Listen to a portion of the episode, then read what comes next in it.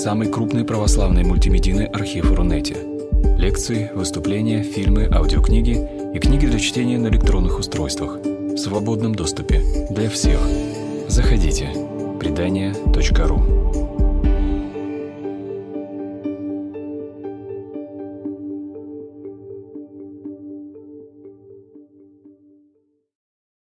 Добрый вечер.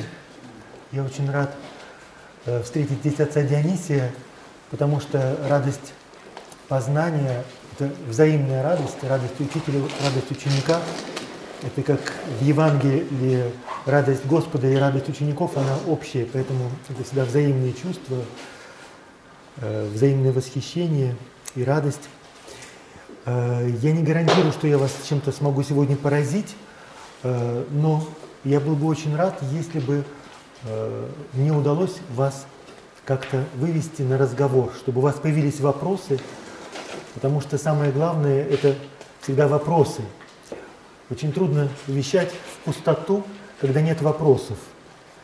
И э, я совершенно уверен в том, что даже когда мы придем на страшный суд Господу, то лучше прийти с хорошими вопросами, чем с неправильными ответами или с такими надуманными ответами. Поэтому э, вот это измерение встречи, ответы на конкретные животрепещущие вопросы, они обеспечивают всегда успех и дают возможность подлинному общению.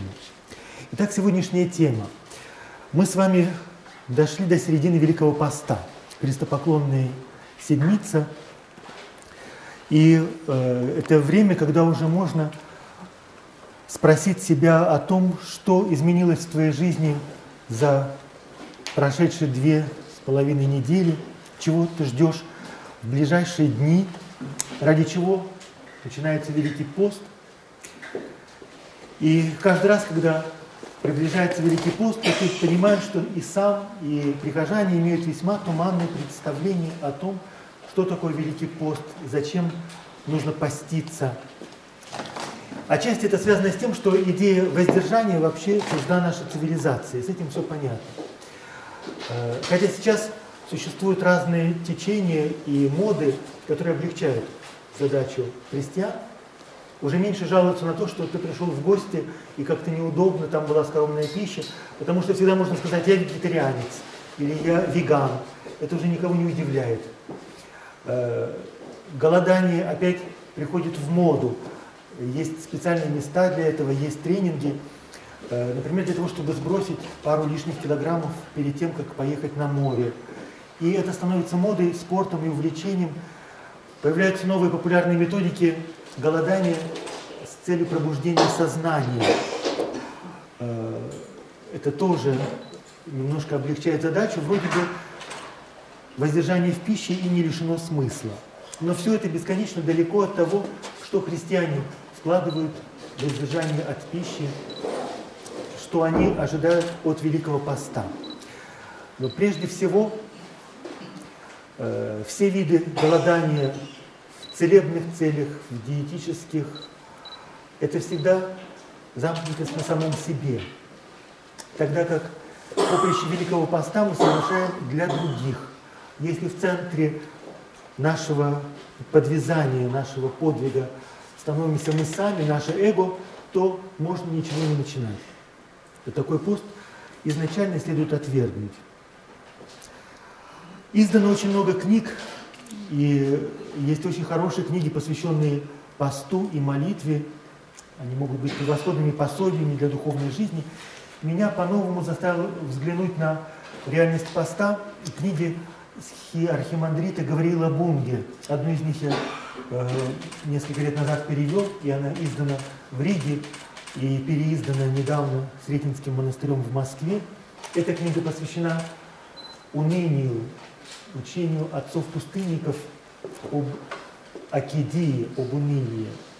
И меня поразило, что в главе о лекарственных средствах, о лекарствах против уныния, упоминается пост – есть отдельная глава о том, что пост – это лекарство в борьбе с таким очень странным, таинственным недугом, с которым даже современная медицина не знает, что делать. Депрессия, едва-едва поддается лечению, а может быть и вообще не поддается. Но этот вопрос, который был поставлен уже перед отцами-пустынниками, то есть в IV-V веке, первые-первые поколения христиан, а Вайвагри был учеником Макария Великого, это совсем первое поколение отшельников, которые столкнулись с этой проблемой и по-своему нашли выход. И вот один из них – это пост. И все, что говорится о духовной жизни и аскезе э, в трактатах Евагрия Понтийского – обретает какую-то головокружительную глубину, проницательность. Э, мне кажется, что в 20 веке гуманитарные науки э, сделали колоссальный прорыв в области того, что такое глубинная психология, психология бессознательного, подсознания и прочее. Но э, то, что сделали отцы-пустынники, то, что они знали о природе человека и о нашем сознании, оно в чем-то намного глубже и остается загадочным для современных исследователей. Э, моя лекция будет скорее в жанре таких камешек на ладони. Это будет такая россыпь идей, мыслей, которые я предоставляю вашему вниманию. Вы можете выбрать то, что вам близко, что отзовется. Все остальное можно просто оставить в стороне. И я сразу должен сказать, что говорить о посте или говорить о духовной жизни очень трудно. Э, это точно так же, как говорить или рассуждать о свете. Совсем другое дело видеть свет. Или, другое сравнение, говорить о каких-то драгоценных винах, изысканных угощениях, изучая этикетки, рассуждать. Другое дело вкушать на праздники соответствующие, соответствующими блюдами, приготовленными под это вино, наслаждаться и вкушать, познавать э, на жизненном опыте. И мне хочется начать с самых очевидных вещей, прежде чем вернуться опять к Ави и Вагрию. Перед тем, как мы начинаем поприще Великого Поста, какие чувства, э, эмоции у вас ассоциируются с Великим Постом? Ну, у Пушкина это дни печальные Великого Поста. И очень часто первое – это некое время печали, траура, сокрушения, скорби. Лишь немногим э, Великий пост отзывается радостью. Чаще всего он кажется строгим. Э, нам предстоит совершить какие-то подвиги, которые, может быть, не совсем по плечу. И, может быть, в какой-то момент захочется свернуть, срезать с этого пути. Э, для меня Великий пост – это не официальное учение церкви, это мое личное восприятие – окружен атмосферой путешествия и странствия. Я очень люблю формулу благословения, которая приводится в псалмах. Да благословит Господь входы и исходы твои. То есть благословит всю твою жизнь, которая структурируется как моментами, когда мы выходим и когда мы возвращаемся домой.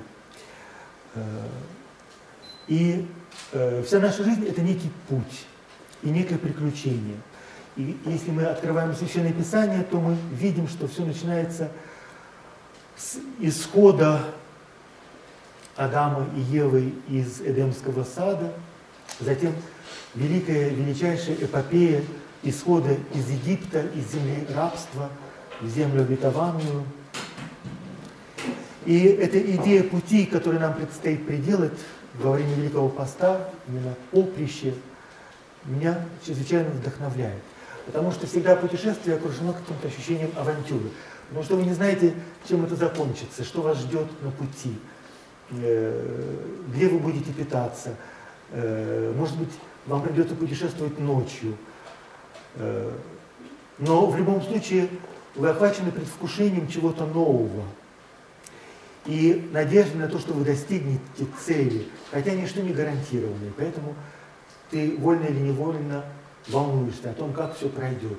И наоборот, момент, когда ты возвращаешься домой, момент облегчения и желание совершить благодарственные молитвы, поблагодарить Бога, потому что ты ощущаешь э, чувство какой-то победы. И вот точно так же Великий пост – это как поприще, как некое приключение, как некое путешествие. Э, для первых поколений христиан – более того, это не просто какое-то путешествие и поход, это военный поход. Он требует от нас сосредоточенности, воли, усилий, устремленности. Иначе все может оказаться бесплодным. Но самое главное это то, что мы не просто развлекаемся, как многие люди путешествуют для того, чтобы просто отвлечься. Мы совершаем паломничество, поприще по тому пути, по тем тропинкам, по которым ходил сам Христос. Мы идем за Ним. И для того, чтобы проделать путь вместе с Ним, мы начинаем Великий пост. Поэтому в прошлое воскресенье читалось Евангелие, замечательное Евангелие о том, что кто хочет стать моим учеником, возьми крест свой и иди. И чаще всего мы слышим слово крест. И тут же у нас э, в нашей фантазии предстают образы каких-то страданий, мук, тяжелого бремени, которые и нести непосильно, и бросить как-то неудобно перед Богом, перед людьми. И что с этим делать, ты не знаешь. Крест как что-то такое неудобное. Но мне кажется, что акцент в этом Евангелии должен быть поставлен на слове «иди». Христос говорит, возьми то бремя, которое у тебя есть, или которое я тебе приготовил, и ходи, идти. Идти – это глагол ключевой вообще для Священного Писания. И мне здесь всегда на ум приходит эпизод с Микеланджело. Э, если кто-то из вас был в Риме или любит историю искусства, то знает величественную статую Моисея с рогами, с рожками такими. И действительно, эта статуя, которая стоит в Риме, э, в том храме, где хранятся вериги апостола Петра, э, излучает какую-то невероятную силу, силу присутствия, силу духа. Впечатление такое, что она живая. И есть замечательное предание о том, что сам Моисей, и сам Микеланджело, когда закончил свою работу, он был настолько потрясен присутствием какой-то странной силы, которая исходит из образа Моисея, что он в каком-то иступлении схватил в руки молоток, ударил по коленке. И действительно на коленях Моисея есть этот след. И он воскликнул, вспомни, что ты живой и ходи рекордатики Виви и Камини. И вот это замечательный э, образ того, что такое Великий пост. Момент, когда нужно вспомнить, что ты жив, что Господь тебя зовет воскреснуть вместе с Ним и идти. Итак, это путь, который мы проходим, но был ли он благодатным, имел ли он смысл, мы узнаем лишь в конце, когда уже все будет завершено, озираясь вспять. И вся наша жизнь, она структурируется этими входами, исходами, этим странствием. И мне кажется, что жизнь христиан, она организована вокруг Пасхи. Ты живешь от Пасхи к Пасхе. Э, и каждый раз пасхальной ночью ты вспоминаешь предыдущий опыт пасхальной радости, впечатлений. Были ли они более радостными, ликующими, или наоборот, это Пасха. И каждый раз пасхальной ночью нас ждут сюрпризы. И Многое зависит от того, как мы подготовились к этой пасхальной ночи. Она пролетает стремительно, мы не успеваем даже все осмыслить, она настолько богата символами, образами того, что говорится в песнопениях, таким ликованием, которое э, э, завершается очень стремительно, и мы не успеваем понять, что с нами произошло. Поэтому Великий пост прежде всего для того, чтобы себя подготовить к Пасхе, для того, чтобы войти в праздник. Что, в принципе, хорошо понятно, не только Пасха, но и другие великие праздники э, требуют такой подготовки. Рождество, у нас рождественский пост. Успение Божьей Матери, и тоже Успенский пост. Праздники, э, праздник апостолов Петра и Павла – Э, ощущение того, что мы после Пятидесятницы выходим на некое служение с миссией в мир, и тоже этому предшествует пост. Пост – это время подготовки, собирания сил. Другой камешек, другой образ, э, образ восхождения. Э, тема Пасхи, тема Великого Поста, тема искушений и испытаний человека в пустыне, тема поприща, э, неразрывно связана с образом восхождения. Потому что в Библии, если ты выходишь из Египта и идешь в сторону Иерусалима, или из любой другой точки ты идешь в сторону Иерусалима, этот путь называется восхождение. Не просто идти, а восходить. В Евангелии мы это очень часто встречаем. Господь восходит в Иерусалим.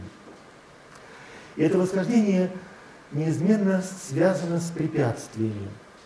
Опять же, почему в современном мире пост выглядит каким-то инородным телом? Потому что мы привыкли к комфорту.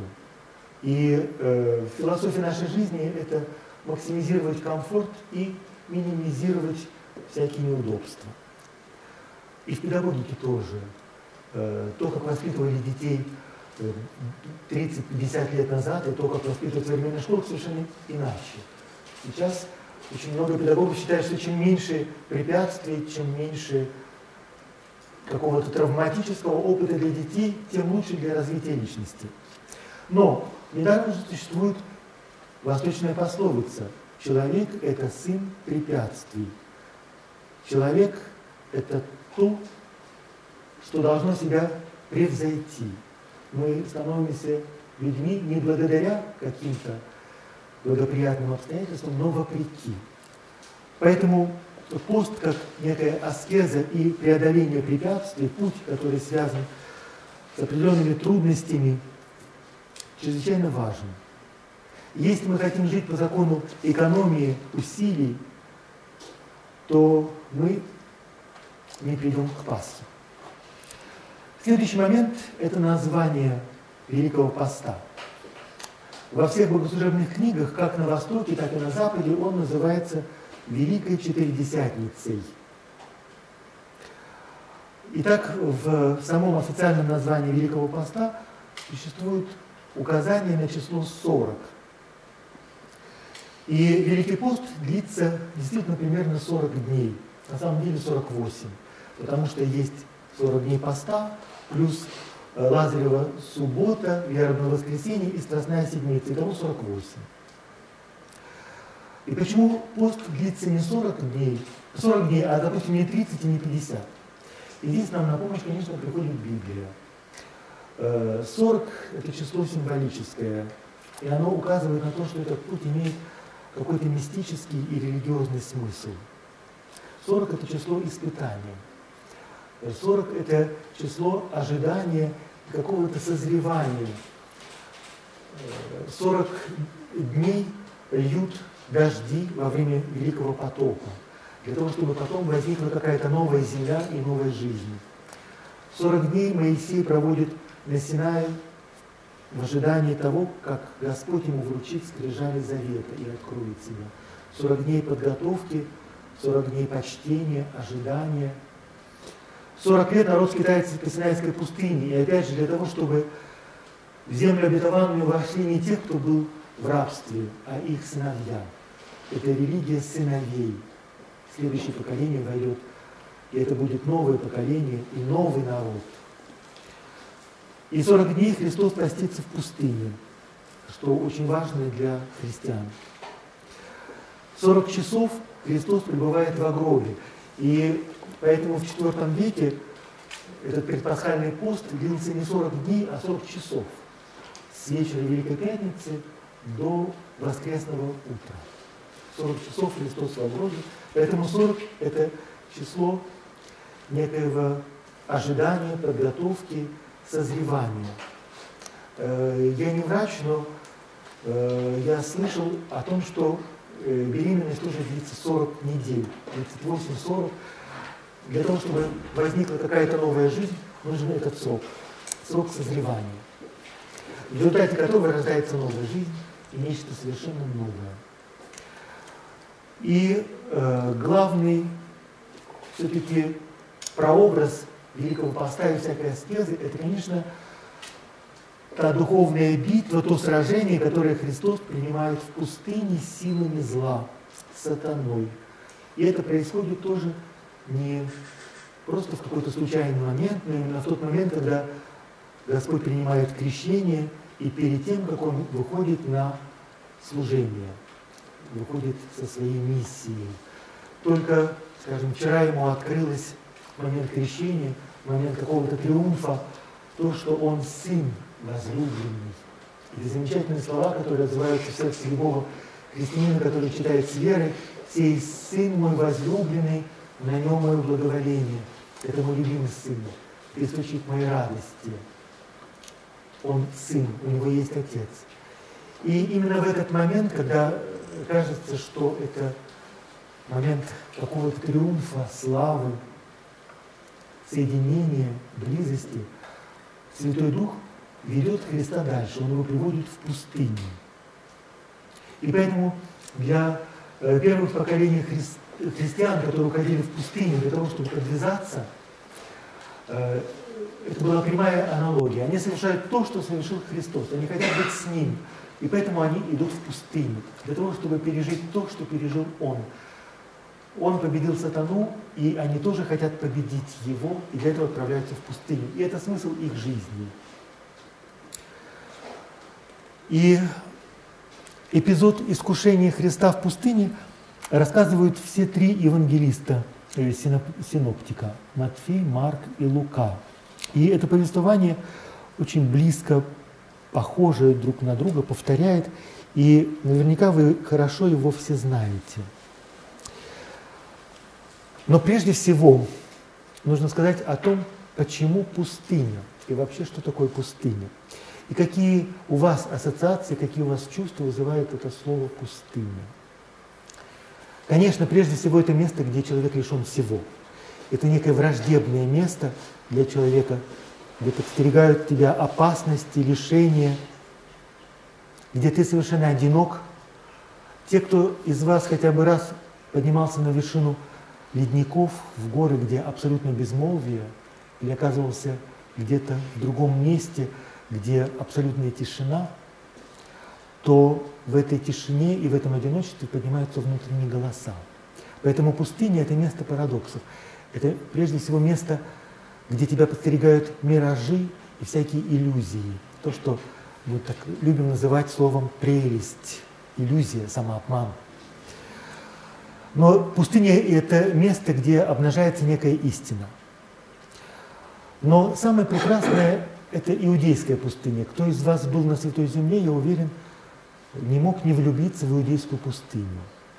Э, во-первых, она не такая, как пустыня Сахара, как мы себе представляем пустыню, это такое безводное место, где песок. Это скалистая пустыня, и в сезон дождей она превращается в сплошной ковер, разноцветный ковер. В, нем, в ней вдруг пробуждается жизнь, все оживает. Но эта жизнь потом также внезапно и скоротечно исчезает, когда дожди прекращаются и восходит солнце все исчезает, как будто ничего не было. Поэтому пустыня – это такое место парадоксов, где каждый момент тебя ждут какие-то чудеса. И главное – ощущение того, что в этом абсолютном одиночестве и лишенности Бог близок как никогда. Поэтому в памяти народа, как вы можете видеть в псалмах, пустыня – это место первой любви. Господь приводит народ в пустыню, потому что вовек милость Его – Пустыня – это место свидания. Народ приходит в пустыню, потому что Господь хочет, чтобы никто не мешал. Он хочет быть лицом к лицу, наедине. И э, эти образы постоянно повторяются в Священном Писании. Пустыня – это место покаяния, место обновления, место, где ты можешь наедине с самим собой прийти в себя, очнуться. И поэтому пророк Осия говорит от имени Бога, я увлеку тебя, я приведу тебя в пустыню и буду говорить к сердцу твоему. Итак, пустыня – это место, где Бог близок как никогда. Там, где человек лишен всего по определению, у него есть все, потому что рядом Господь. И история исхода и пребывания в пустыне приводит к тому очень яркие, убедительные образы, чрезвычайно увлекательное чтение.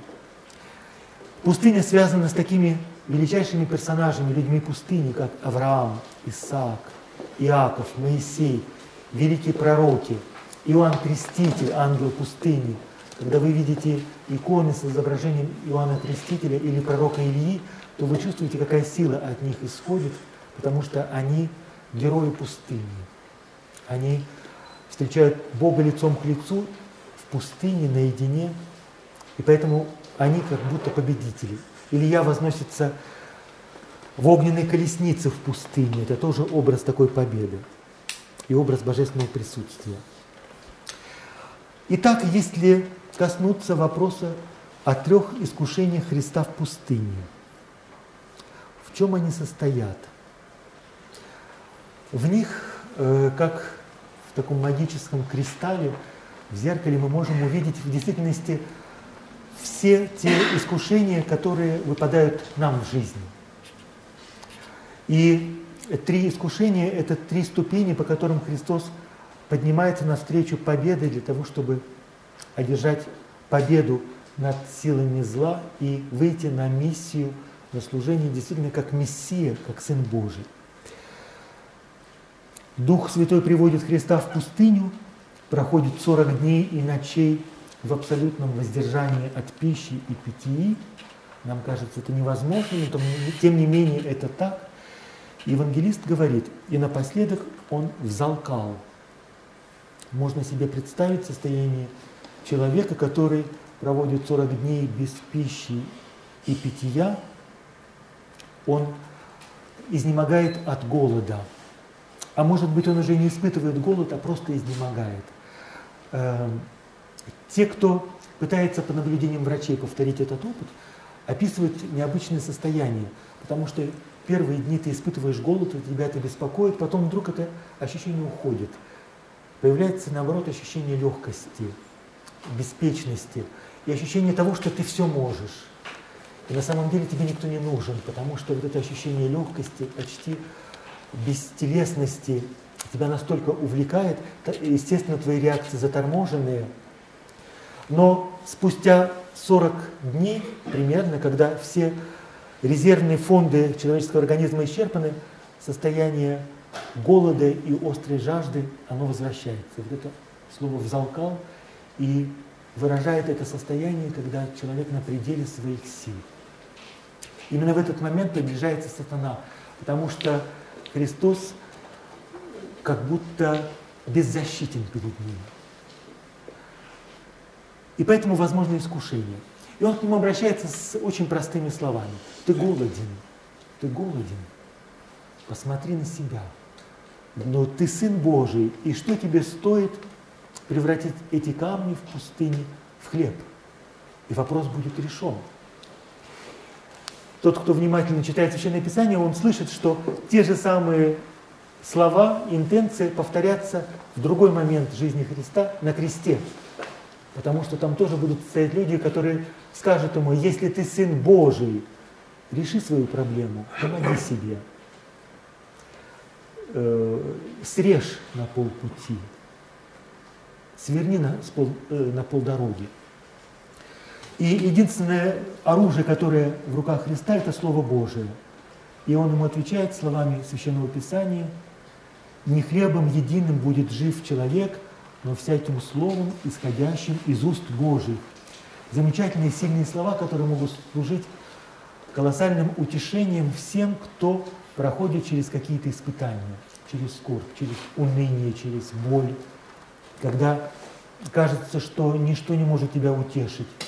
Не хлебом одним будет жить человек, но всяким словом, исходящим из уст Божьих. Другое искушение связано с Иерусалимским храмом. Иерусалимский храм – центр э, политической, финансовой, религиозной жизни, немножко как сегодня церковь тоже такой важный центр притяжения всех э, измерений нашей жизни. Оказаться на вершине храма, на парапете, на воскрыле храма, это означает оказаться на виду всех, как будто на некоем Олимпе.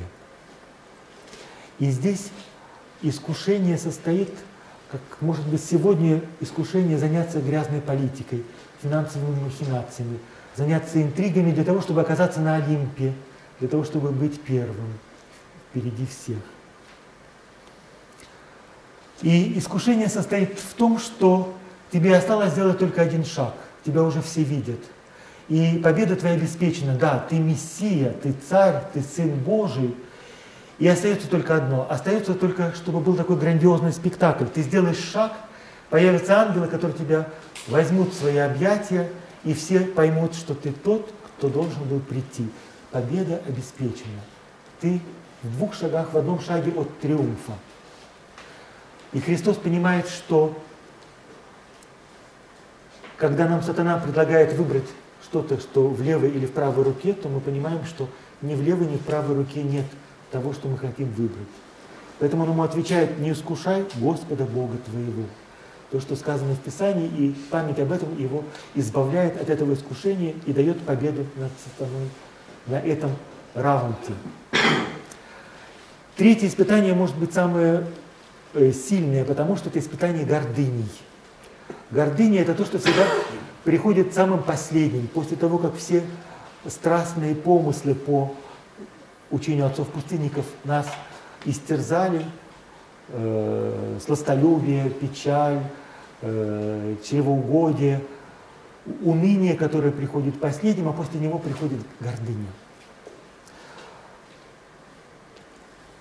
Сатана вставит Христа на вершине высокой горы, откуда видны все царства земли. И говорит, все это будет принадлежать тебе, все это уже почти у твоих ног, остается только одно – поклониться мне. Вот. И понятно, что, опять же, когда сатана предлагает весь мир, как будто он принадлежит ему, в действительности он себя ведет как знаменитый персонаж сказки «Кот в сапогах». Все эти поля принадлежат маркизу Барабасу. Но нужно быть наивным для того, чтобы поверить в это. Сатана говорит, что это принадлежит ему, но на самом деле ему принадлежит ничего. Он просто лжет и пытается нас обмануть, соблазнить. И опять же на помощь приходит Слово Божие, оружие, которое помогает во всех искушениях. Господу Богу твоему поклоняйся и Ему одному служи. Э, это то, что для меня открыл э, отец Гавриил, когда он пишет об э, учении отцов-пустынников, что Слово Божие – это очень сильное оружие. На самом деле, может быть, психологи наиболее тонкие и талантливые подтвердят это, скажут, что да, есть такие методики, которые помогают исправить проблему, решить, исцелить путем повторения каких-то слов. И отцы-пустынники использовали для этого Слово Божие, потому что в нем заключена сила Творца, сила Отца, сила Спасителя. И они используют в этой борьбе. Слово Божие – это реальное оружие, которое используется в этой битве. Господу Богу твоему поклоняйся и Ему одному служи. И заканчивается эпизод странными словами. Тогда дьявол отступает. На самом деле он отступает до времени. Потому что Э, будет еще Гефсиманское борение, и будет там очень страшные испытания и искушения богооставленностью, один на один с силами зла и мрака. Поэтому здесь параллель между горой искушения и Гефсиманским садом совершенно яркая. И заканчивается словами, и вот ангелы приступили и служили ему. Первое, что приходит на ум, конечно, что-то такое эйфорическое, что гора испытаний, гора искушений становится горой блаженства. Потому что приходят ангелы, точно так же, как в Гефсиманском саду, ангел приходит для того, чтобы укрепить, отереть слезы и укрепить в этом борении. Но в действительности очень может быть, что речь идет о том, что Христос в этой борьбе оказывается настолько без сил, немножко как пророк Илья в пустыне, когда уже нет больше сил сопротивляться, и твоя жизнь на последнем издыхании, и ты готов только одно сказать Господу, Господи, возьми обратно, я больше не могу. И появляются ангелы, если говорить немножко простонародным языком, чтобы было понятно, для того, чтобы привести в чувство, для того, чтобы откачать от того потрясения, того усилия, того напряжения сил, через которое пришлось пройти Христу. И другой маленький перл здесь. А зачем Христу понадобилось идти в пустыню? Ведь Он Сын Божий. Разве у Бога нет другого способа одержать победу? Ведь даже у сильных мира сего всегда есть. Ты можешь быть не очень умным или бездарем, но если у тебя есть деньги, то ты можешь сделать хорошую карьеру и утвердиться.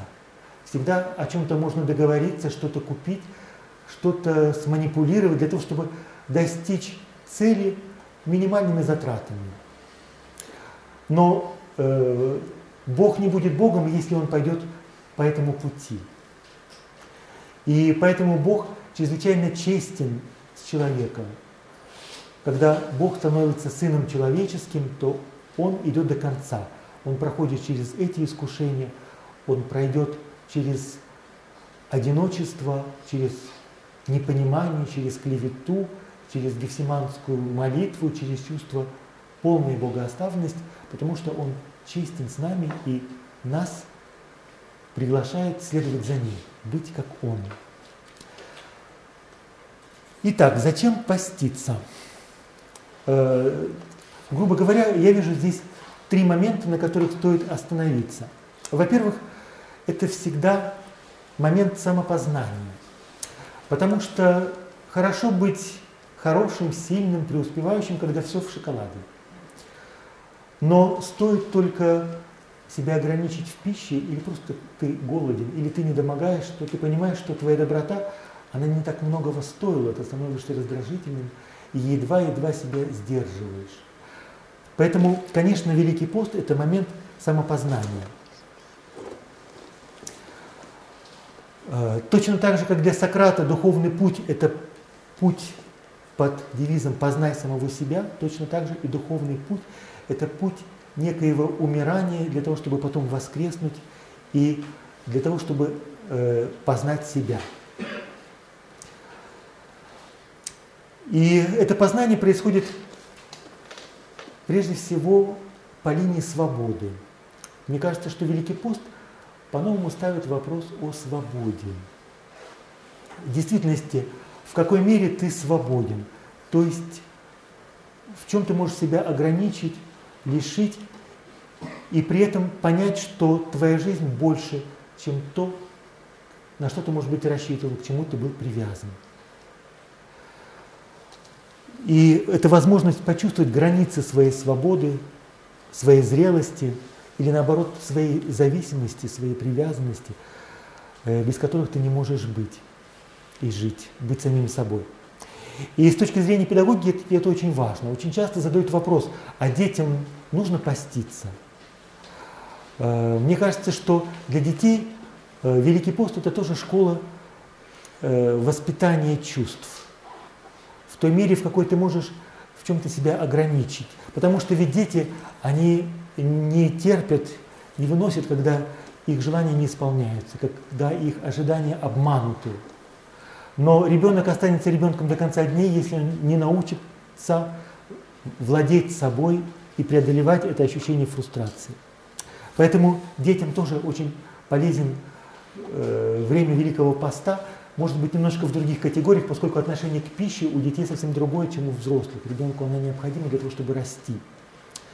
А для взрослого э, уже пища не так сущностно необходима, и возникает другая проблема. Э, второй пункт, который мне хочется здесь затронуть, это вопрос о некой переоцен... переоценке ценностей. Великий пост – это время кризиса, немножко как переходный возраст – особенно для мужчин. Для женщин я не берусь судить, потому что это время, когда ты чувствуешь, что уже часть жизни позади, а что ждет впереди, ты не понимаешь. Наступает кризис целей. И поэтому э, наступает время каких-то испытаний, мучений, э, в результате которых родится какая-то новая шкала ценностей и новое понимание смысла жизни. Э, следующая составляющая, чрезвычайно важная для Великого Поста, это солидарность и милосердие. Э, Иоанн Златоуст, прежде чем он стал великим святителем и проповедником, был обычным монахом, рядовым монахом и аскетом, очень суровым подвижником. И когда он стал проповедником, то он постоянно повторял о том, что во время Великого Поста – ты можешь себя ограничивать в пище и в каких-то других тратах, на что ты тратишь деньги. А эти деньги ты можешь потратить на тех, кто действительно нуждается в твоей помощи.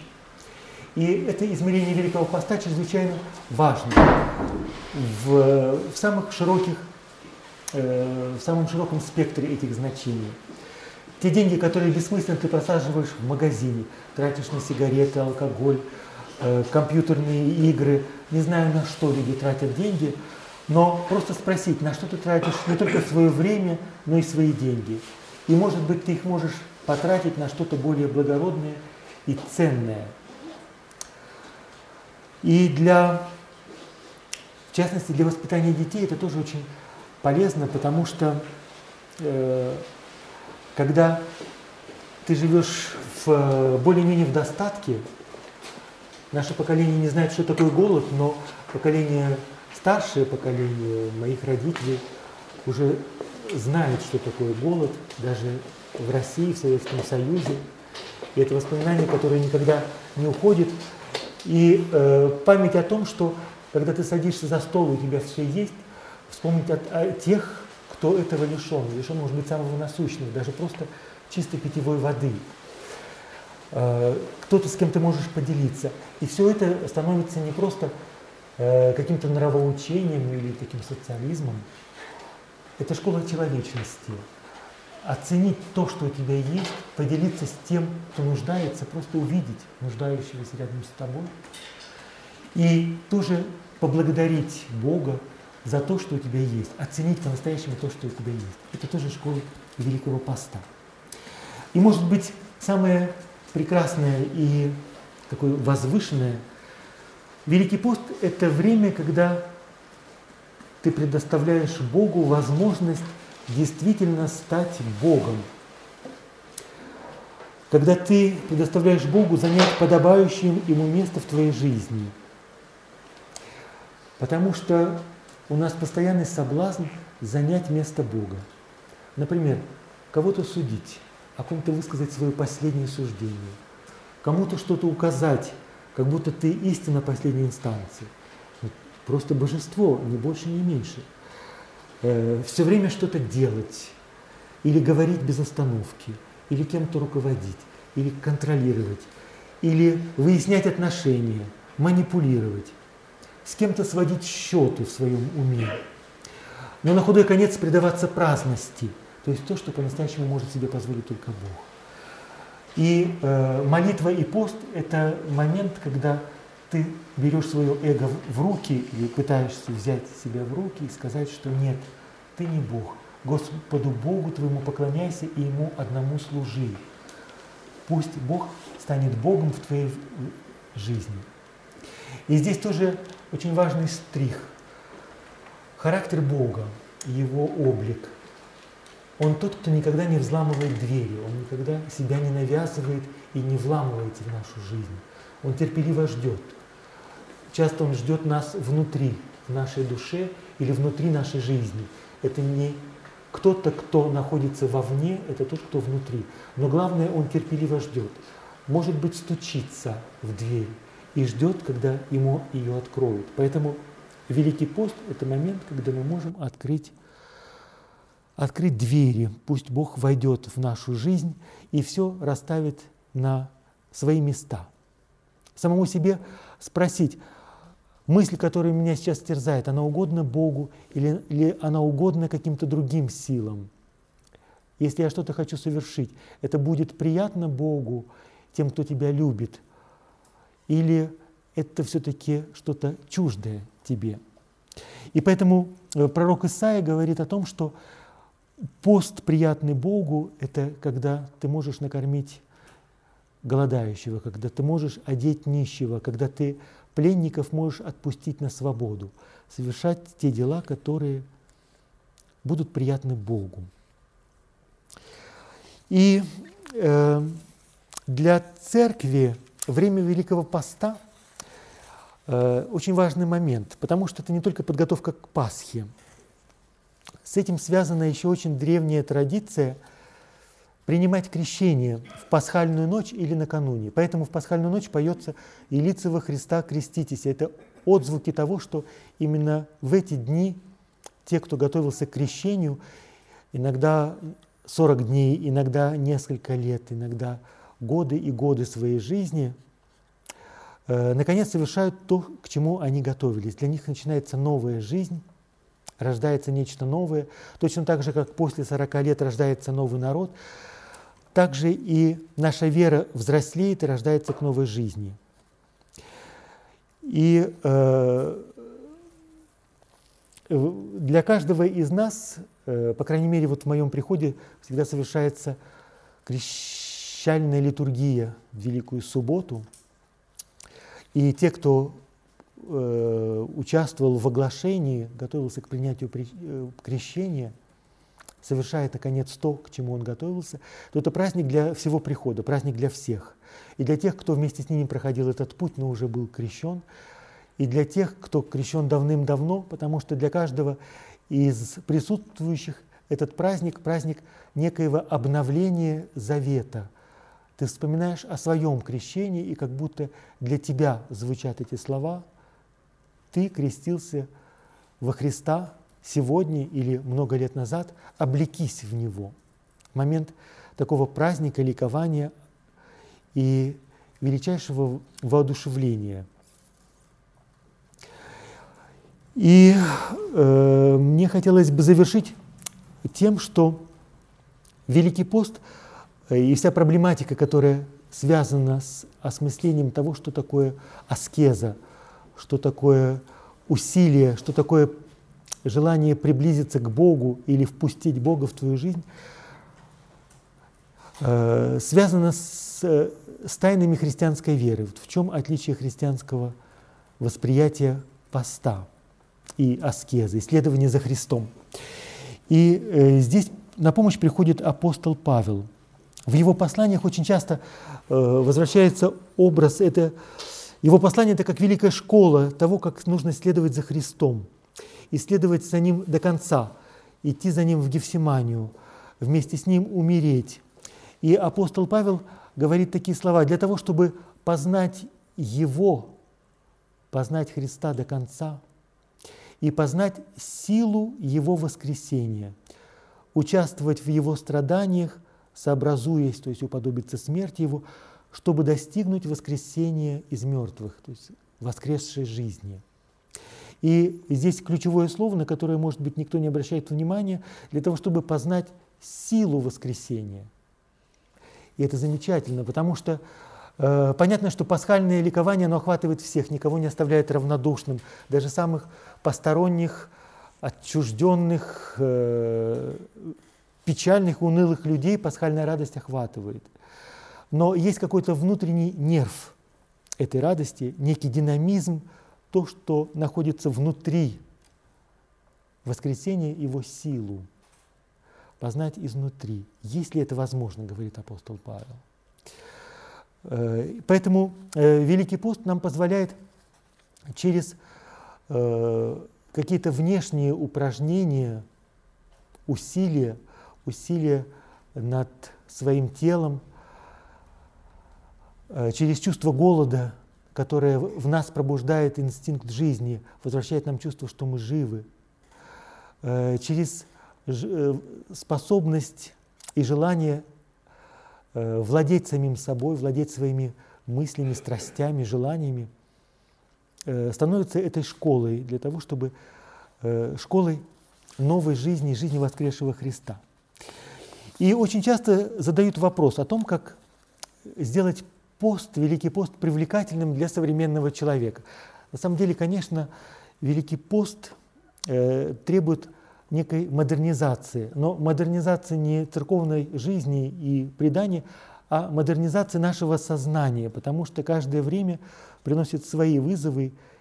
И сегодня, э, например, можно сказать, что Великий пост, в смысле голод, э, применительно к телевизору, к компьютеру, к социальным сетям, э, потому что современный человек может быть, не столько страдает от э, физического голода, но гораздо большей опасностью является то, что нас окружает, то, что облегчает нашу жизнь, то, что нас привлекает в этой жизни.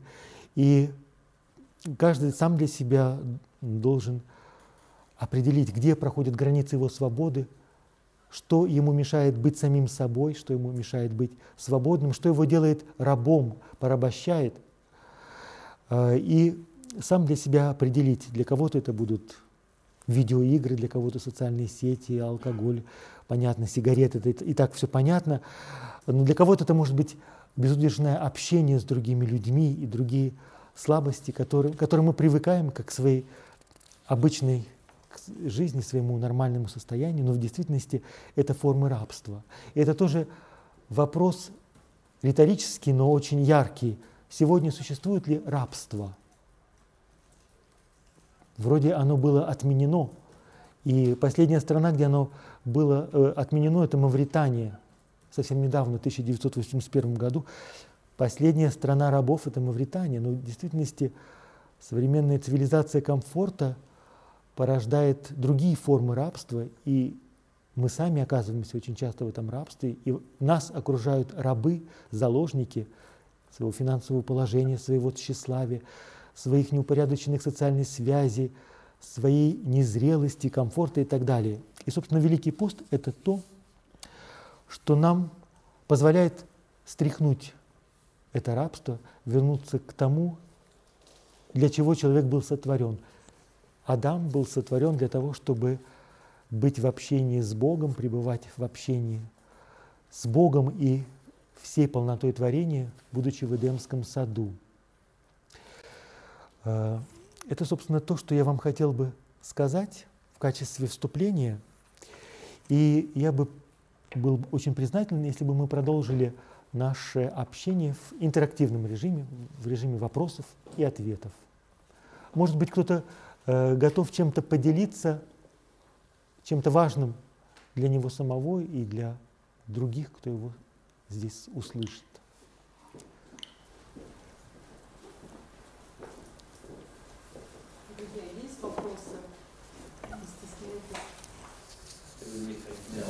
Да. А, меру поста, а, если у человека духовника нет, он может сам себе назначить, да? например, может быть, я так прощаю, mm-hmm. чтобы осознать свою зависимость, да, и сказать, что вот этим постом я там, не знаю, не разговариваю по телефону много. Да, э, я думаю, что э, люди, которые способны э, себе определять границы поста и знают границы своей свободы, они уже состоявшиеся личности, это очень зрелые люди. И этим далеко не все могут похвастаться. Э, но даже великие святые нуждались в руководителях, в людях, которые им указывают. Вот. Э, где взять духовника? Но первые духовники, которые нас окружают, это наши близкие, э, потому что очень часто отношения с близкими – это такая лакмусовая бумажка, которая показывает, что здесь ты переборщил, ты причинил боль, или ты служишь, послужил причиной каких-то расстройств, тревоги, заболеваний и так далее.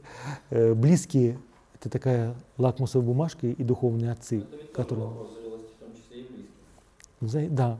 Очень часто э, проблемы нужно решать комплексе, э, то есть всю семью, все окружение э, лечить.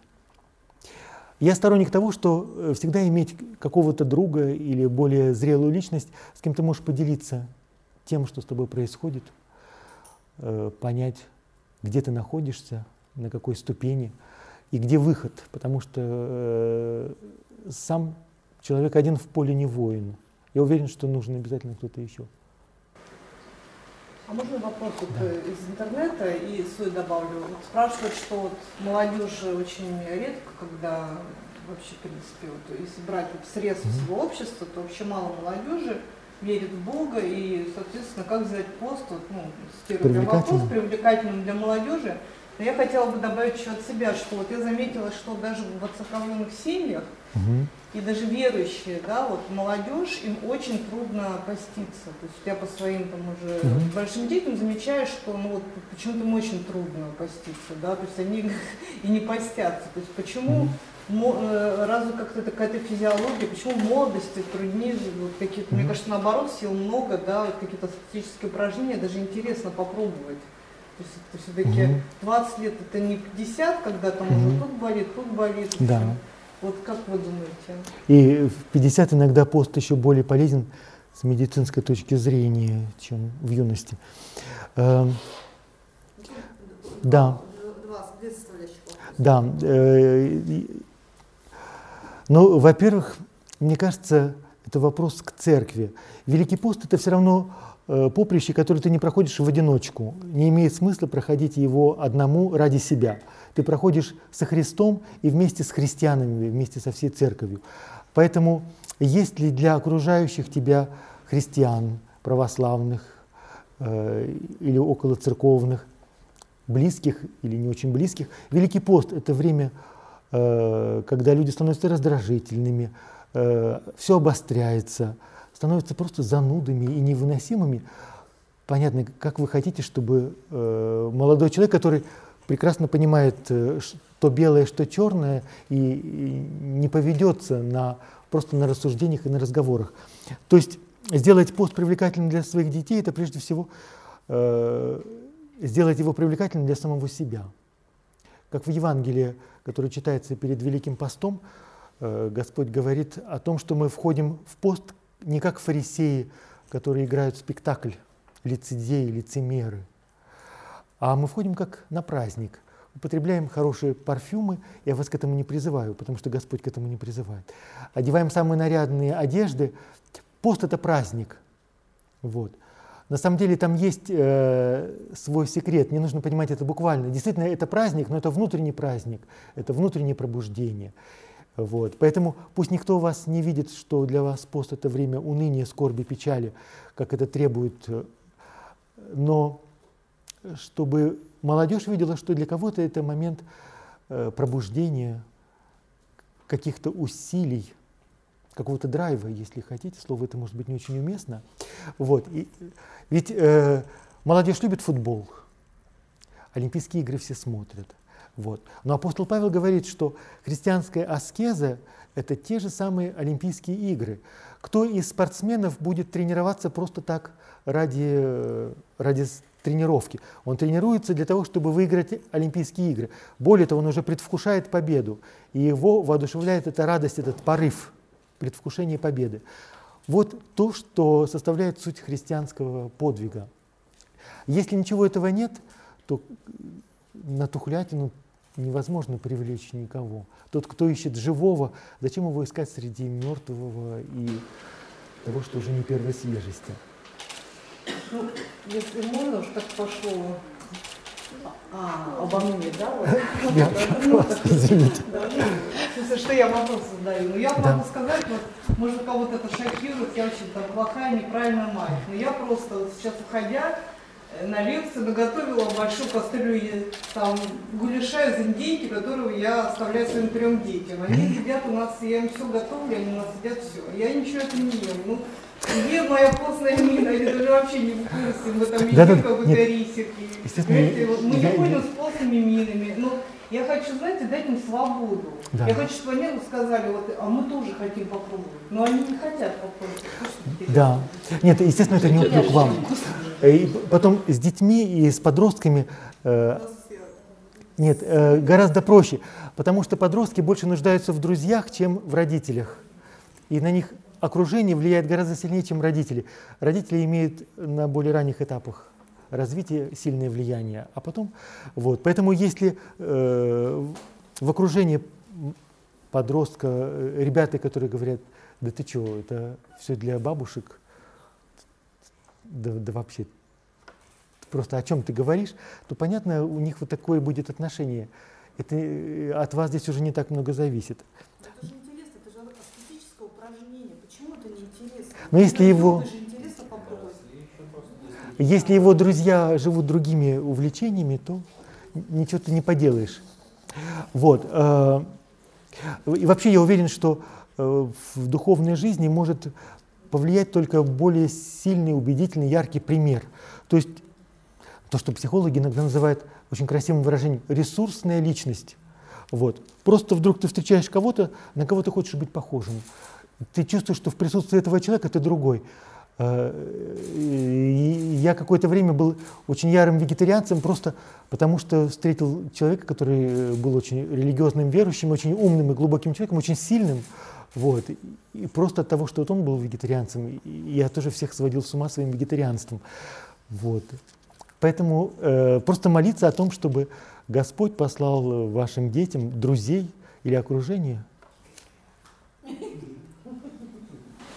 Да. А вот еще вопрос. А в другое время разве не нужно быть призванным к богообщению? Почему это именно в пост?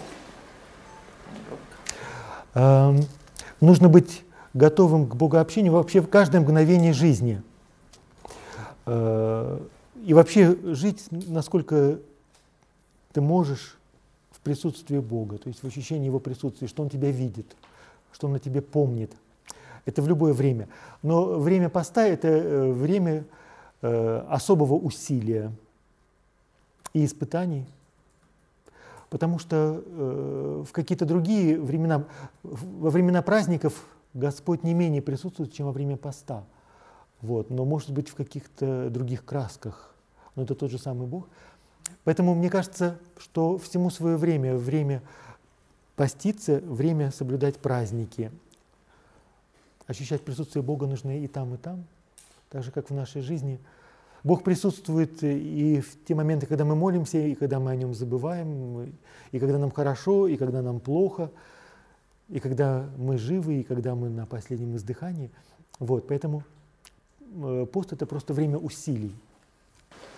Не знаете, последнее, последнее время тоже, может быть, это очень неправильно. Вот как-то вот первую часть моей церковной жизни у меня была, да, вот пост, там, грехи, часто исповедь. Сейчас для меня пост это время ожидания Пасхи. Вот я не могу как-то себя настроить на такое вот, вот самобичевание. В принципе, вот я вот радуюсь, да, я не знаю, я ем ну, там да. за 30, я радуюсь, у меня не, не как-то не настроение. Да. Что, это, что не так, это что неправильно во мне. Ну, да, но ну, э, на такие вопросы лучше отвечать индивидуально, потому что каждый человек свое.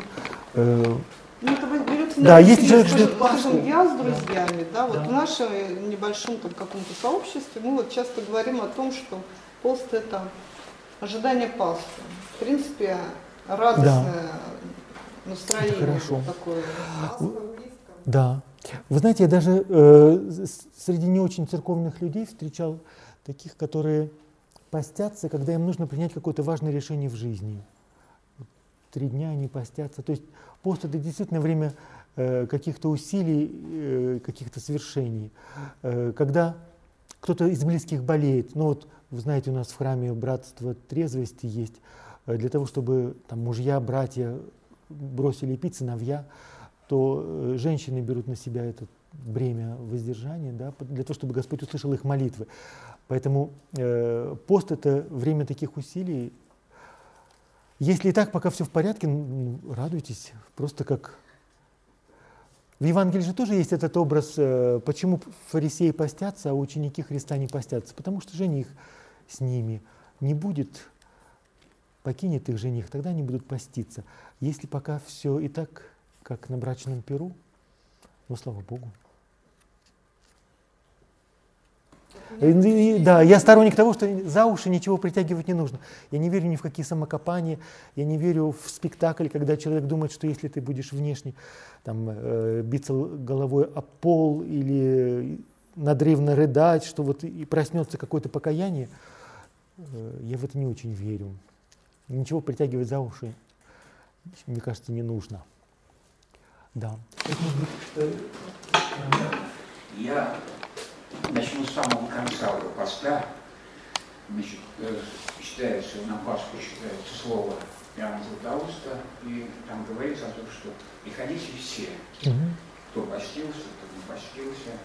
И вот я по этому поводу я хотел спросить, вот вы только что упомянули, люди, которые постятся более-менее усиленно, не усиленно, ну как-то вот становятся раздражительными, гневливыми, злобливыми, угу. неприятно.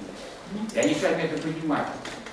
Я по себе сужу. Да, да, да. Сейчас у меня индульгенция врачей. А тогда-то вот, когда я вспоминаю, и вот тогда на чаше весов исполнить правила поста, а с другой стороны причинить своим близким что-то. И вот что на этой чаше весов? Вот какие веки вы подскажете, куда можно поставить?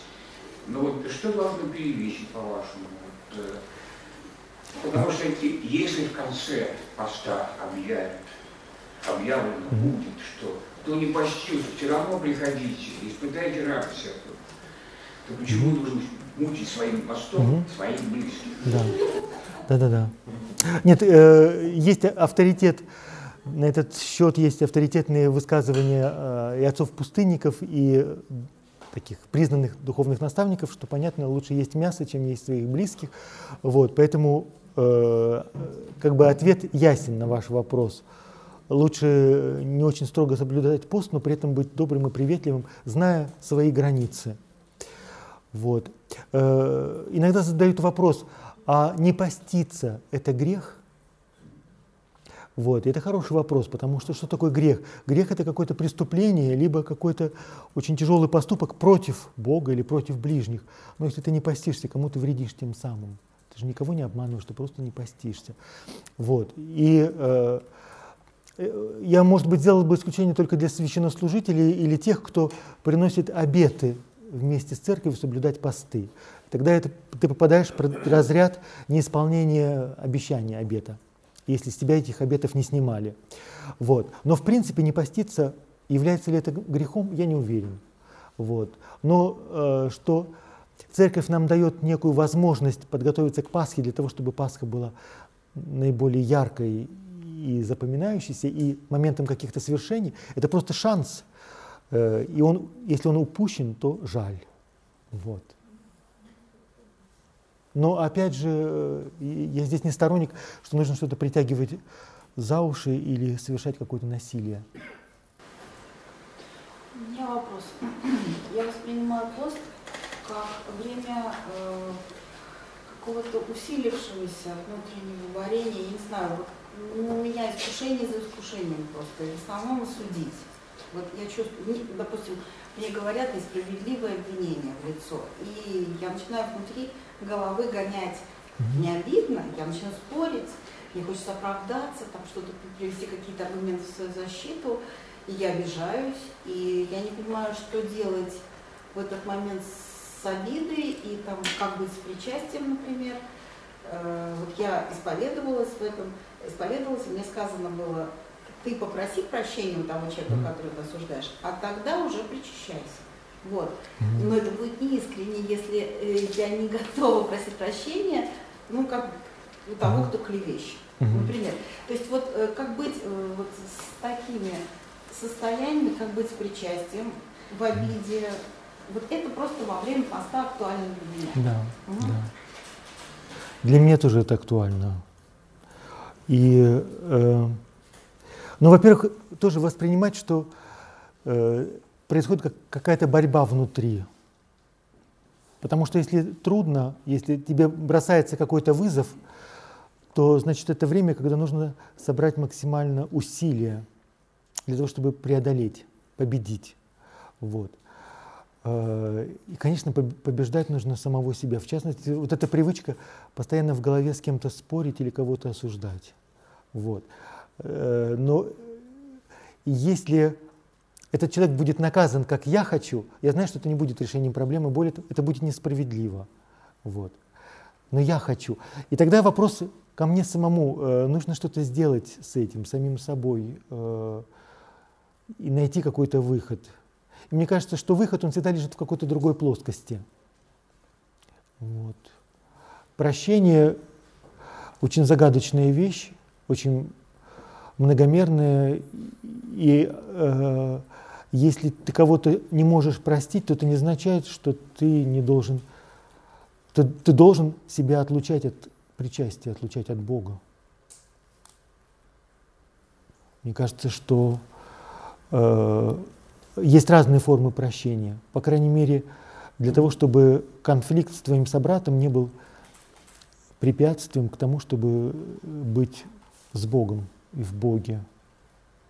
Но в любом случае воспринимать для начала просто как некий вызов, который брошен. Э, нужно найти выход.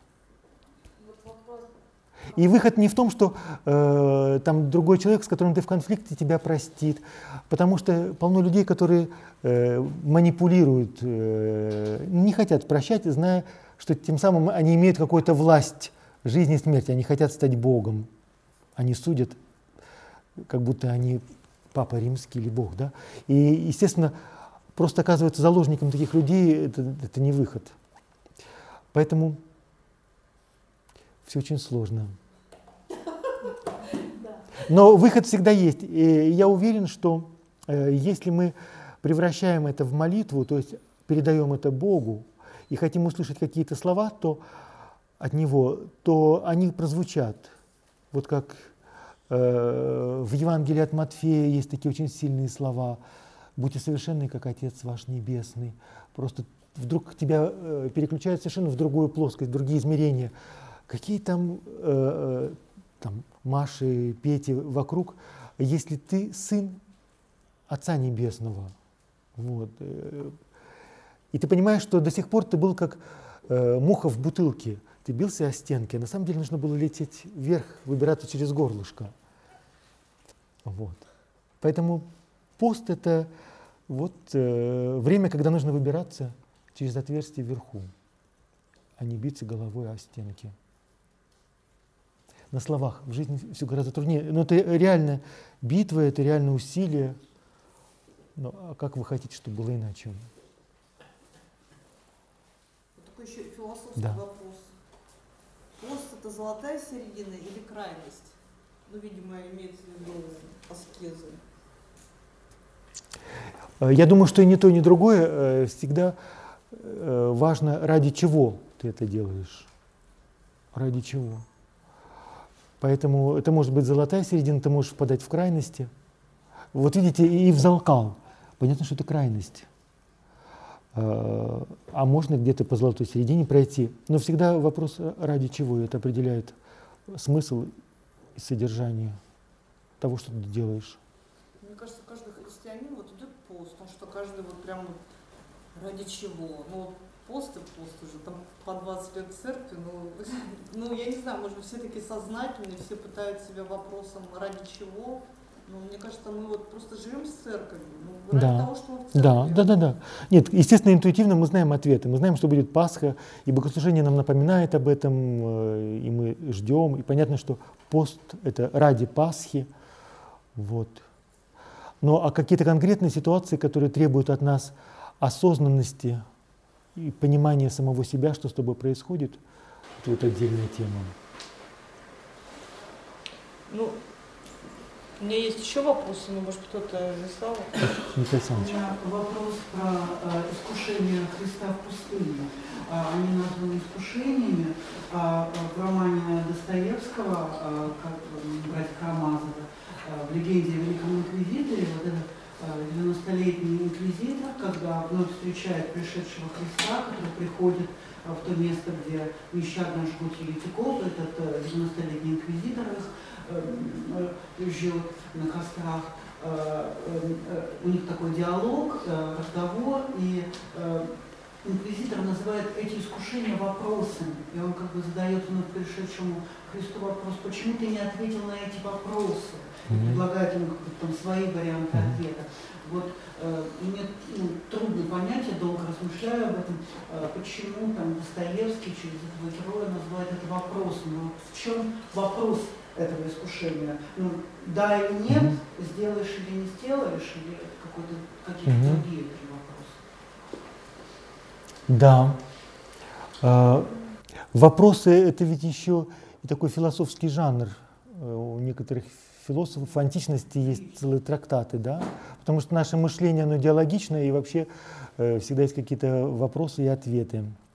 Некие проблемы. Проблема – это то, что перед тобой встает э, буквально, как вопрос, на который нужно дать ответ. Вопрос, который задается в Евангелии в сцене искушения Христа в пустыне, это ты действительно Сын Божий или нет. Это очень важно понять для самого Христа. Это вопрос, который для Него. То, что Он услышал э, в момент крещения, это, может быть, тебе показалось, но для того, чтобы э, получить подтверждение, нужно пройти через испытание. Значит, э, сейчас я вернусь к этой теме, что он знал и чего не знал, потому что здесь очень хитрый может быть ответ. Как Бог он знает все, он всеведущий, но как человек он не мог знать все. Это называется блаженное какое-то такое ве, э, всеведущее неведение. Так же, как, как, как человек, естественно, у него могли быть сомнения. Иначе бы тогда искушения, искушения бы не имели смысла. Да, либо они, либо они э, могли быть каким-то призраком. Вот как в первые века христианства были такие ереси, которые говорили, что Бог не стал человеком, это был некий призрак или подобие. Ну, вот как в американских фильмах ангелы принимают форму, или там инопланетяне, каких-то существ вроде человек, но нет. Вот. А в том-то и дело, что как человек. И, э, конечно, интригующий вопрос, откуда евангелист Матфей узнал эту историю.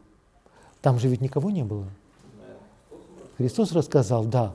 А как вы думаете, в каком контексте он мог рассказать? Вот где в Евангелии подходящий момент, когда он бы мог это рассказать? А, и там есть такой момент, когда апостол Петр его исповедует э, как Сына Божия, признает в нем, узнает.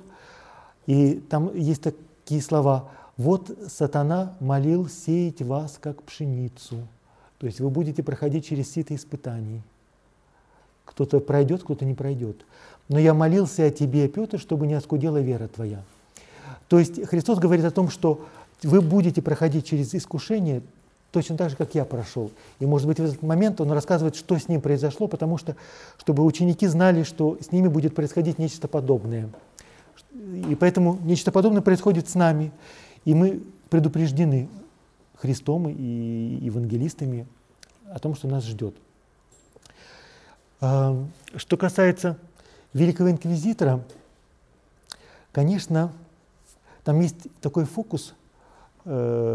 У меня всегда ощущение, что, э, да, кто является автором этой легенды о Великом Инквизиторе? Достоевский говорит, что Иван, поэма. Да, Иван. Замечательный вопрос, да, применительно к Достоевскому. Кто говорит? Вот. А э, у меня, например, ощущение, что придуман, э, придумал бес, который ему является бредовым состоянием, он ему внушает. И это замечательно, потому что вообще сатана действует в жизни людей. Конечно, как в фильме «Экзорцист» показано, такое бывает. Э, что-то такое грандиозное и впечатляющее. Вот. Но чаще всего он действует совершенно иначе. Он действует путем каких-то внушений. Вот, он нам внушает какую-то мысль, а мы думаем, да, действительно, и мы уверены, что это мы так хотим, а иногда мы думаем, что Бог этого хочет. Вот, и поэтому э, вот эта тема вопроса или не вопроса, э, там вопрос о самом вопросе, от кого он исходит, и поэтому какой ответ на это нужно дать. Поэтому ответ, который дает Христос, это просто молчание. Вот. А, в связи с искушениями хочется сказать э, еще небольшую жемчужину такую, что сам этот термин заимствован отцами-пустынниками из металлургии. Вот. И это дает нам тоже представление о том, что прежде чем руда проходит, э, выйдет чистым золотом или серебром или драгоценным металлом, оно должно пройти через огонь, через горнило. Вот. И поэтому один из героев Достоевского говорит, моя вера прошла через, моя осанна прошла через горнило испытаний. Вот. Поэтому искушение – это не просто что-то такое легкомысленное, как в православном жаргоне. Вот. Это действительно момент испытания огнем. Еще просят э, рассказать о послаблениях в пост, кому дается послабление но я от себя сразу же немножко скорректирую вопрос. Ну вот я лично не могу принять такое понятие даются. Вот. Ну кто mm вот мне может что-то дать или не дать? Я вот не понимаю вот это вообще вот. Благословите mm батюшка на, богослов... на ну, послабление в пост. Вот один уважаемый очень мой духовник, э, уважаемый вообще пожилой священник говорил, что ну а зачем ты перекладываешь на меня свою ответственность, да, вот как бы, ну, сдать себе, то есть возьми на себя ответственность, вот как вот вы на это смотрите, Опять же, два вопроса. Да. Э, я думаю, что вопрос о послаблениях в посте нужно решать с духовниками, с врачами, с людьми, которые тебе могут сказать, что тебе э, показано, а что противопоказано, для того, чтобы определить границы. Вот. Э, потому что здоровье человека, оно обладает абсолютным приоритетом, здоровье и жизнь человека перед любой аскезой или любыми предписаниями. Вот. И поэтому, э, если человек по состоянию здоровья не может поститься, э, ну, как-то находит слова. Я, например, говорю людям, ваш пост будет состоять в том, что вы должны э, исцелиться. Вот вы сейчас болеете, допустим, онкология, и что-то человеку скажет, что постись, вот, э, вот пусть ваш пост это будет э, путь выздоровления. Собирайте все свои усилия, молитесь, э, пробуждайте в себе жажду жизни такую, чтобы победить болезнь. Вот она ваша борьба, ваш пост. Вот.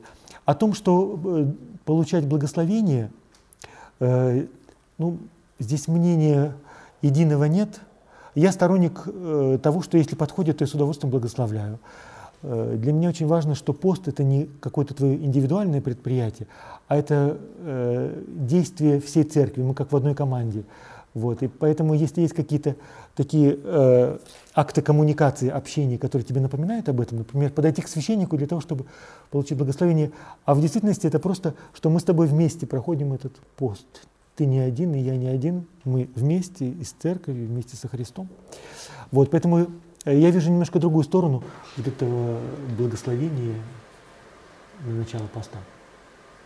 Могу я с, так, с таким же, ну, условно, да. я, да, с таким же успехом сказать мужу, слушай, что-то вот тяжело мне, благослови, я вот хочу эту неделю, или все-таки я должна вот пойти к... Ну вот, это я уже вас да. на слово, что вот мы все церковь, да, да. Вот тогда почему благословение именно у священника, тем более, как мы знаем, духовников сейчас редко, у кого духовники вот прям вот вот мы с вами хорошо знакомы, но вы все, все равно не знаете мою там личную жизнь или вот какие-то такие нюансы моей духовной жизни, что прямо вот вы меня как в монастыре можете сказать, что мне это полезно или нет. вы знаете? Может, я вас не знаю. Может быть, я вас видел под смоковницей. Ну, разве что, разве что только. Эм, да. Нет, а о том, что мужу нужно сказать, это сто процентов. Если вы вместе проститесь, то да. Конечно. То есть, если меня муж благословит, то к вам уже не идти. Вот. Но э, муж – это глава жене, как Христос глава церкви. Вот. А священник, он просто символизирует собой церковь. Он, это даже не личный, не просто личность, а служение. Он в своем лице воплощает некий авторитет церкви, хотя бы литургически. Вот. Поэтому я думаю, что достаточно это решить с мужем. Но если со священником, то будет еще лучше.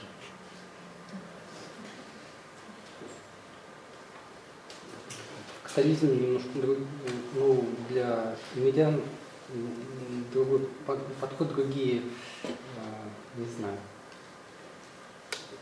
требования к посту.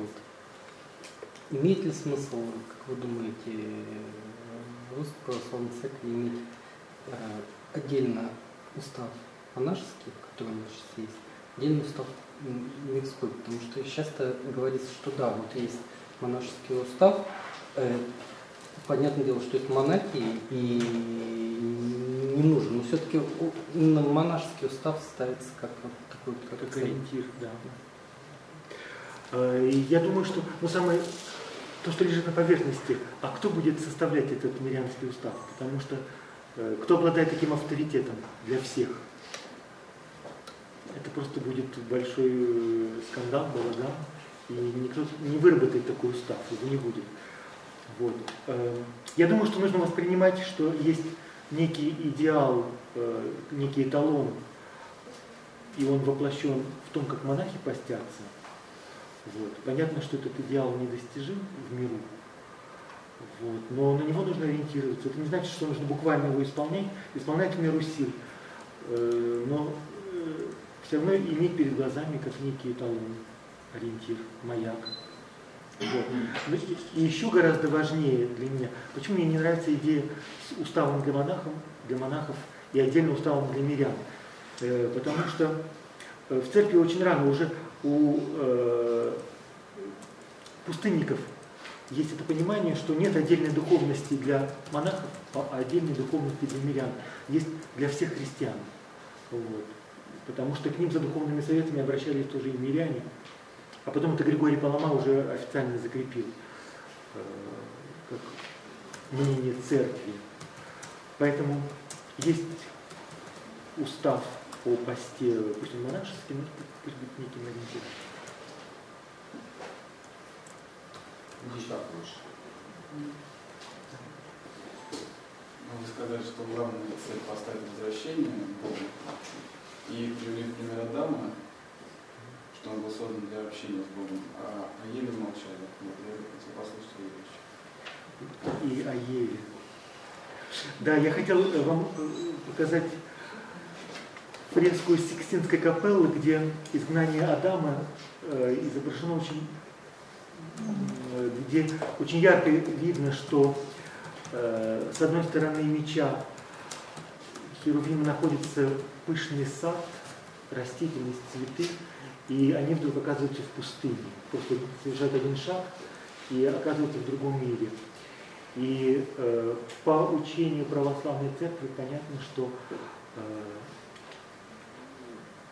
нынешнее греховное состояние, оно противоестественное, поэтому Адам должен вернуться в Эдемский сад, мир должен вернуться к своему совершенству, каким, э, каким мир был в и каким его мыслит Бог. Вот. И э, в качестве Евы я думаю, что я употреблял много раз э, ее имя церковь. Церковь Новая Ева, так же как Божья Матерь Новая Ева. Это человечество, которое возвращается Богу вместе с новым Адамом, который есть Христос. Поэтому там, где Адам, там всегда и Ева. Там, где Христос, там всегда церковь, мы с вами.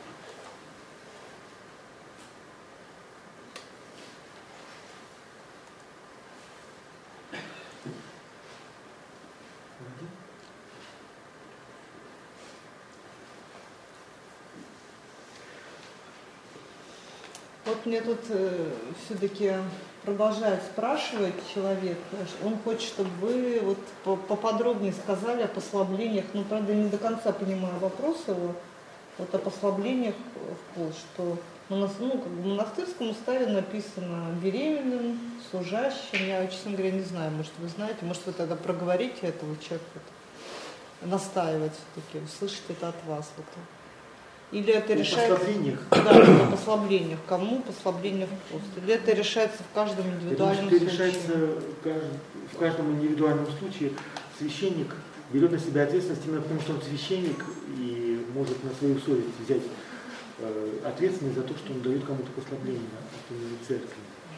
Вот, это всегда решается в пасторском порядке индивидуально. Ну, то есть запрос должен быть от человека, и решить он должен это со священником. Да, да. Вот. Спасибо. Есть еще вопросы, дорогие друзья? А вот если человек не пришел на исповедь и не задал, допустим, священнику какой-то вопрос, как ему быть, а священник э, в мирной жизни начинает учить жить и говорит, мне так сказал Господь. Эм, ну, то есть как к этому относиться? Значит, не просто священник, он еще и пророк. Вот. Это вообще говорит о том, что ему сказал Господь, или он немножко не в себе? Ну, то есть... Это бывают разные варианты. Вообще, э, согласно отцам, э, после того, как был э, составлен канон Священного Писания, то книга Откровения Иоанна Богослова это последний, последняя книга, Иоанн Богослов это последний пророк. Вот, поэтому э, таких вот пророков, которые могут говорить, мне Господь сказал. Показал, принципе, сказал. Вот, мне Господь показал. А почему? Мне так Господь показал. Такой ответ у священника. Да. Ну, одно из двух, либо он пророк, либо э, речь идет о той пресловутой прелести. Ага. Иногда в обоих значениях слова. Такие люди бывают очень прелестные. Ну просто крыть-то нечем, если священник говорит, мне так Господь показал. А почему? А вот так? Ну, если прит, то я бы сказал, это вам, он вам показал. И я достаточно часто это и себе говорю людям, что-то в твоей жизни совершается, тебе что-то открывается, э, может быть, это ты должен держать при себе, это для тебя открылось. Так же, как в Евангелии сказано о Божьей Матери, она собирала сердце, слова эти в сердце своем, она очень много видела и понимала, но все хранила, потому что это открывалось для нее. Она хранила в сердце своем. Вот тебе Господь открыл, вот и храни в сердце своем. Дорогие друзья, ну если нет вопросов, можно поблагодарить лектора. Вот напоминаю еще раз, что лекция организована порталом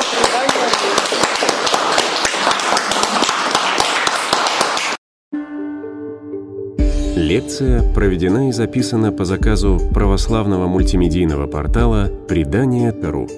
Лекции, выступления, фильмы, аудиокниги и книги для чтения на электронных устройствах – свободном доступе для всех. Заходите. Предание.ру